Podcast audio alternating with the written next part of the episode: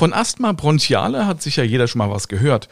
Trotzdem wissen viele Menschen wenig darüber, obwohl Wissen im Fall der Fälle wichtig sein kann, nämlich dann, wenn man in eine Situation gerät, in der ein Asthmatiker Probleme hat.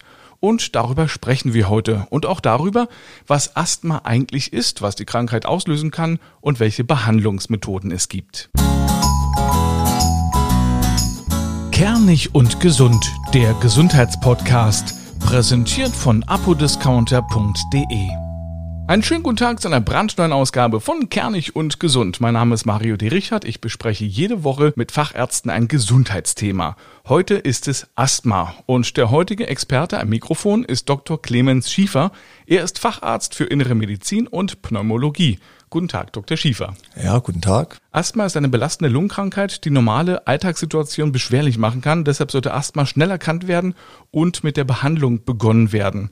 Dr. Schiefer, wie viele Patienten, die zu Ihnen in die Praxis kommen, leiden denn an Asthma? Also wir sind ja hier eine sehr große äh, lungenärztliche Praxis mit mehreren Ärzten. Insofern äh, sehen wir von den pneumologischen Krankheitsbildern natürlich sehr viele Patienten.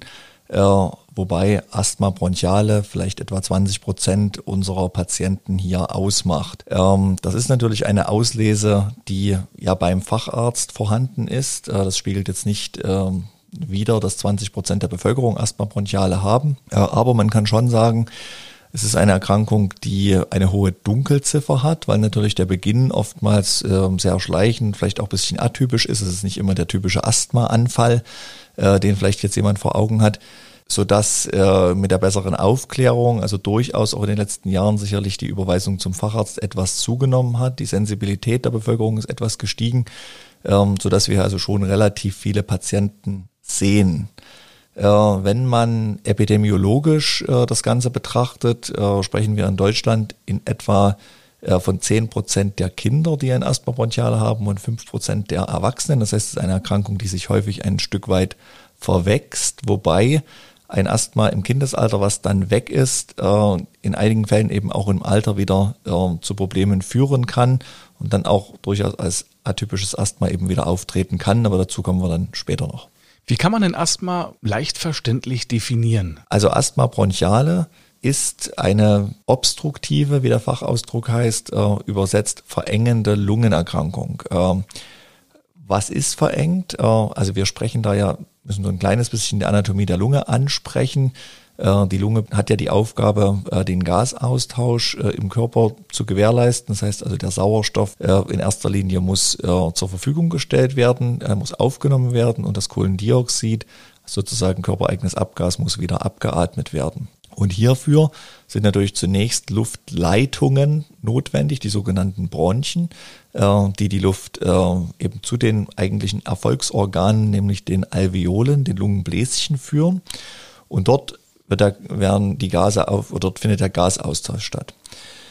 Äh, das Asthma bronchiale ist jetzt kein Problem äh, dieser Alveolen, also Lungenbläschen, sondern ein Problem der zuleitenden oder beziehungsweise auch ableitenden Luftwege. Diese sind ja variabel gestaltet, um die Luftzufuhr den Bedürfnissen anpassen zu können, aber auch zum Beispiel die Lunge zu schützen, wenn es Probleme gibt etc. Das heißt, die Bronchien können sich weit stellen, aber sie können sich eben auch verengen. Und äh, kurz gesagt ist das Asthma bronchiale eine äh, variable, überschießende Verengung dieser Bronchien, sodass dann eben entsprechend die Belüftung der Lunge nicht in diesem Maße gewährleistet wird, wie es vom Körper in dem Moment benötigt wird, was der Patient dann als Luftnot wahrnimmt. Sie haben gesagt, 10 äh, Prozent der Kinder sind davon betroffen. Allerdings ist es so, dass Jungs häufiger betroffen sind als Mädchen. Warum ist das so? Haben Sie eine Erklärung dafür? Also so eine hundertprozentige Erklärung gibt es nicht. Äh, der Unterschied ist natürlich auch jetzt äh, nicht allzu groß. Also man muss sagen, dass wenn man es jetzt in der Praxis einfach so betrachtet, man sicherlich keine äh, großen Unterschiede subjektiv wahrnimmt. Die Zahlen insgesamt zeigen dann einen gewissen Unterschied. Es hat natürlich mit Sicherheit mit der Entwicklung, das heißt also Entwicklung des Hormonhaushalts etc. zu tun. Äh, Jungen und Mädchen sind ja da nicht hundertprozentig gleich, sodass wir immer wieder geschlechtliche Unterschiede haben. Das Ganze verwächst sich allerdings dann, so dass wir diesen Unterschied im Erwachsenenalter eigentlich kaum noch feststellen können, beziehungsweise dort sogar ein leichtes Überwiegen von Frauen haben. Was sind denn so die typischen Anzeichen?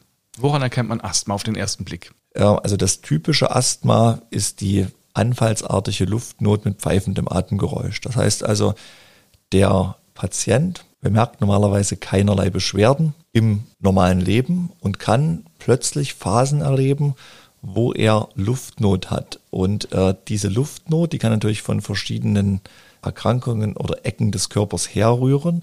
Beim Asthma oder überhaupt bei den verengten Lungenerkrankungen ist es aber typisch, dass es ein Problem des Ausatmens ist. Das hat letztlich äh, mit den Drücken im Brustkorb zu tun. Äh, das Einatmen, wo also ein negativer Druck im Brustkorb herrscht und äh, die Luft hineingezogen wird, klappt meistens sehr gut. Und beim Ausatmen wird es schwer, weil dann auf die Verengung der Bronchien eben auch noch der Druck des Brustkorbs beim Ausatmen wirkt. Und damit kommt es dann dazu, dass es ein pfeifendes Atemgeräusch gibt beim Ausatmen. Das wäre also erstmal das ganz Typische. Häufiger ist es aber, dass das Asthma sich nicht ganz so klassisch mit in einem klassischen Anfall zeigt, sondern dass eben zum Beispiel bei Belastung Luftnot auftreten kann, wo es vielleicht ein bisschen pfeift dazu. Oder was auch relativ häufig ist, dass es einfach Geräusche gibt ähm, beim Schlafen. Im Schlaf ist es so, äh, oder wenn man ins Bett geht, dass äh, das aktivierende Nervensystem der Sympathikus ja heruntergefahren wird und dass die Bronchien von aus natürlicher Weise im Schlaf enger sind. Das heißt, wenn eine latente Verengung vorhanden ist, wird diese dann im Schlaf verstärkt und ich habe dann die entsprechenden Geräusche. Eine leichte Form des Asthmas äußert sich zum Beispiel eben auch über einen Reizhusten, der dann oftmals eben über die bronchiale Überempfindlichkeit so diagnostiziert werden kann. Kann sich das verschlechtern, wenn man eine leichte Form hat? Es kommt natürlich darauf an, was der Auslöser ist. Wir kommen ja dann gleich noch dazu, dass es also ganz verschiedene Formen von, von Asthma mit verschiedenen Ursachen gibt. Es gibt auch nur relativ selten die ganz reine Form, wo man sagt, das ist jetzt nur die Allergie oder das ist nur das sogenannte intrinsische, also auf äh, körpereigene Überempfindlichkeit, was dann bei Belastung etc. auftreten kann, hinauszuführende äh, Form ist. Meistens ist es da eine, eine Mischform. Und äh, wenn ich eine sehr leichte Form habe und da kaum Beschwerden oder das nur ganz selten im Jahr auftritt, äh, dann ist es nicht unbedingt nötig, dort jetzt sofort eine Therapie einzuleiten. Aber wenn es eben zum Beispiel damit zusammenhängt, dass ein Allergen eine Rolle spielt und ich mich immer wieder diesem aussetze und dann keine Behandlung mache, kann ich natürlich so ein Asthma verschleppen und das kann dann auch tatsächlich zu einer dauerhaften Schädigung der Lunge führen. Dazu muss es ja nicht unbedingt kommen. Dann kommen wir also zu den Ursachen. Was löst Asthma aus? Sie haben gesagt Allergene unter anderem, also auch normaler Heuschnupfen. Genau, also normalen Heuschnupfen in dem Sinne äh, gibt es ja jetzt so nicht. Also das heißt, Heuschnupfen ist immer eine allergische Erkrankung, beziehungsweise äh, das Immunsystem reagiert auf etwas, wo es eigentlich keinen Bedarf auf eine Reaktion gibt. Also es ist eine überschießende oder zu gute Reaktion des Immunsystems. Und die kann natürlich in allen möglichen Organen Probleme hervorrufen. Und das beginnt häufig, indem es in der, äh, in der Nase oder in den Augen auf der Schleimhaut äh, eine Überreaktion gibt, was man dann als Heuschnupfen bezeichnet. Das heißt, die Augen tränen, die Nase läuft und nun ist aber dieses Epithel, also das heißt die Schleimhaut, äh, nicht so unterschiedlich von dem Atemwegsepithel. Das heißt das, was wir zum Beispiel in der Luftröhre oder in der Lunge haben. Somit ist es also auch ohne weiteres möglich oder auch wahrscheinlich, dass bei einem lang und stark auftretenden Heuschnupfen, also das heißt, das ist ja nichts anderes als allergische Beschwerden im oberen Bereich der Luftwege, irgendwann die unteren Luftwege mitreagieren. Und insofern ist eine Behandlung eines stärker werdenden Heuschnupfens immer schon eine Vorbeugung auch eines sogenannten Etagenwechsels, was nichts anderes heißt, als dass eben dann die untergelegenen Atemwege mitreagieren. Dann habe ich gehört, dass auch Neurodermitis ein Auslöser sein kann. Also nun ist Neurodermitis nicht unbedingt ein Auslöser, sondern er gehört mit zu, den, äh, zu dem Kreis der atopischen Erkrankungen. Das heißt also diese Überempfindlichkeit des Körpers, die dann eben auch beim Asthma eine Rolle spielt, weil das ja eine überschießende Reaktion ist. Und äh, man kann also besser sagen, die Neurodermitis äh, geht oft mit dem Asthma einher, aber es ist nicht der Auslöser. Dann ist es so, dass in häufigen Fällen auch Asthma ausgelöst wird durch rauchende Eltern. Können Sie das so bestätigen? Ja, also man kann sagen, dass die Wahrscheinlichkeit, äh, dass ein Kind Asthma erkrankt, zwischen 30 bis 50 Prozent ansteigt, wenn die Eltern rauchen. Das heißt, es ist definitiv empfehlenswert, äh, das Kind in einer rauchfreien Umgebung aufwachsen zu lassen. Dazu muss ich sagen, also ich bin Asthmatiker, habe zum Glück die leichte Form. Und ich weiß, wie es ist, wenn man äh, vollgequalmt wird, wurde in der Wohnung äh, zugequarzt von meinen Eltern. Es war halt damals kein Thema. Und egal, ob es in der Wohnung war oder im Auto, man hat den Rauch abbekommen. 18 Jahre lang war das bei mir so, ich habe es gehasst. Nicht nur, weil ich der Typ war, der in der Schule gestunken hat, sondern auch, weil es kaum zu ertragen war, den Rauch einzuatmen. Dementsprechend geht bei mir der Hut hoch, wenn ich heutzutage Eltern sehe, die im Auto rauchen, während ihre Kinder hinten drin sitzen. Was sagen Sie solchen Eltern? Ja, also zum Glück äh, hat ja die Aufklärung des Nikotinkonsums in den letzten 20 Jahren schon etwas gebracht. Also wir sehen insgesamt schon weniger Raucher, das muss man klar so sagen. Ansonsten ist es tatsächlich so, dass man Eltern häufig ins Gewissen reden kann, wenn es um die eigenen Kinder geht. Also da ist dann schon eher wird die Möglichkeit in Betracht gezogen, aufzuhören mit dem Rauchen, als wenn es um die eigene Gesundheit geht. Man kann eben im Grunde nur sagen, dass diese doch sehr junge Lunge eben sehr empfindlich auf die Tabakrauch reagiert und äh, oftmals funktioniert es, aber manchmal eben auch nicht. Nach einer kurzen Unterbrechung geht es bei uns weiter.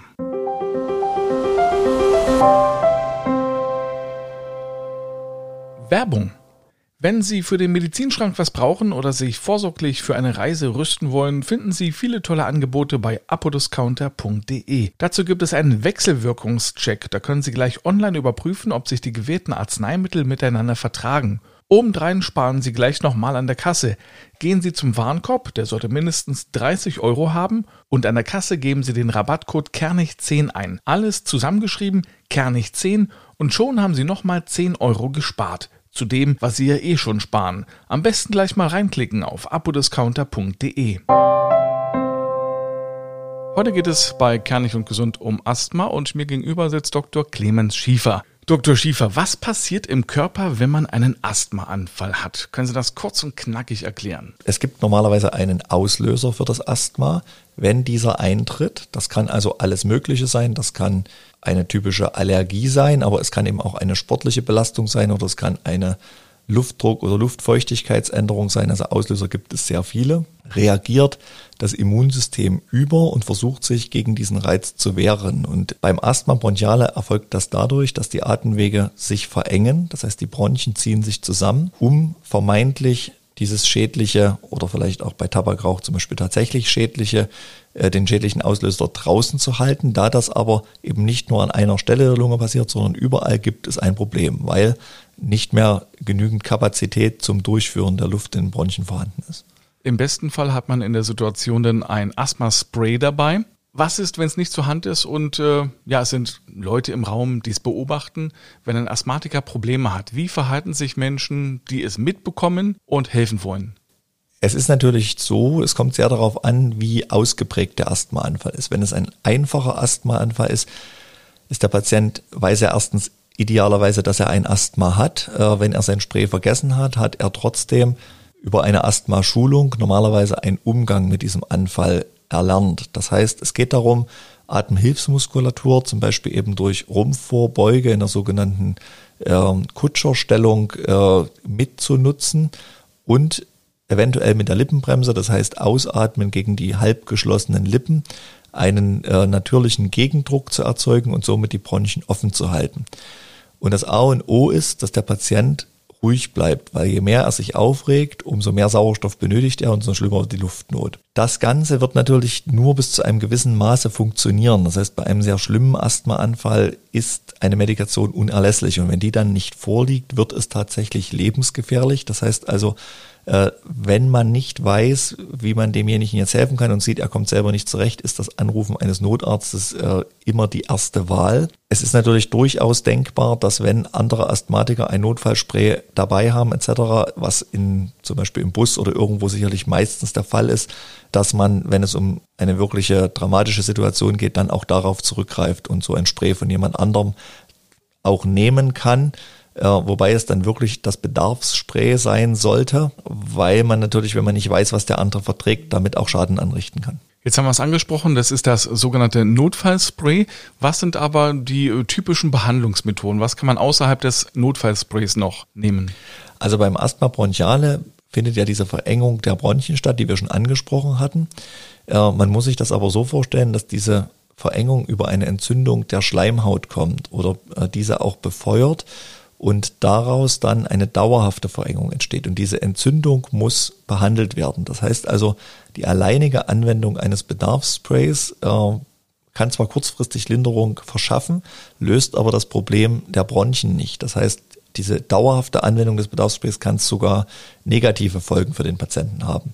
Es ist also notwendig, in erster Linie ein Medikament, ein niedrig dosiertes Corticoid, inhalativ anzuwenden, was diese Entzündung der Schleimhäute löscht und damit auch das Fortschreiten der Erkrankung verhindert. Das ist auch was, was man als Asthmatiker also als erstes realisieren muss, dass sozusagen dieses kurzfristige Anwenden des Bedarfssprays natürlich im Grunde nur Kosmetik ist. Wenn diese Basismedikation des Asthma bronchialis äh, nicht so funktioniert, dass man eine Kontrolle der Erkrankung erreicht, gibt es natürlich eine Vielzahl von weiterführenden Therapiemöglichkeiten.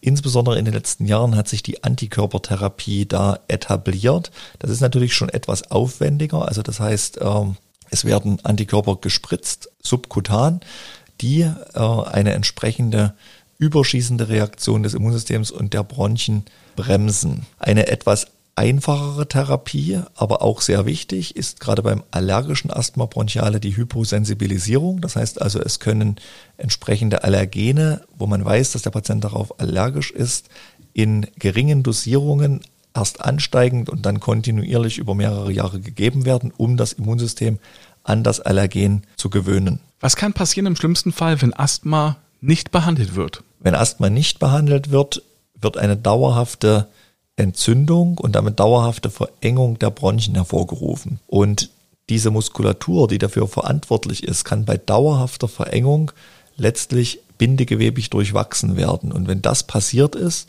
wird, werden die Bronchien nie wieder eine normale Weite erreichen können. Das heißt, das muss verhindert werden. Und diese im Grunde verwilderte Asthmaform, die dann auch mit Medikamenten nicht mehr wirklich gut zu behandeln ist, sollte möglichst vermieden werden. Das heißt von Anfang an konsequente Behandlung und vor allen Dingen eben Aufklärung des Patienten. Also im Idealfall den Pneumologen des Vertrauens aufsuchen. Genau. Vielen Dank, Dr. Schiefer. Alles Gute für Sie und Ihnen vielen Dank fürs Zuhören. Die nächste Folge gibt es schon am nächsten Mittwoch. Bis dahin, tschüss und machen Sie es gut.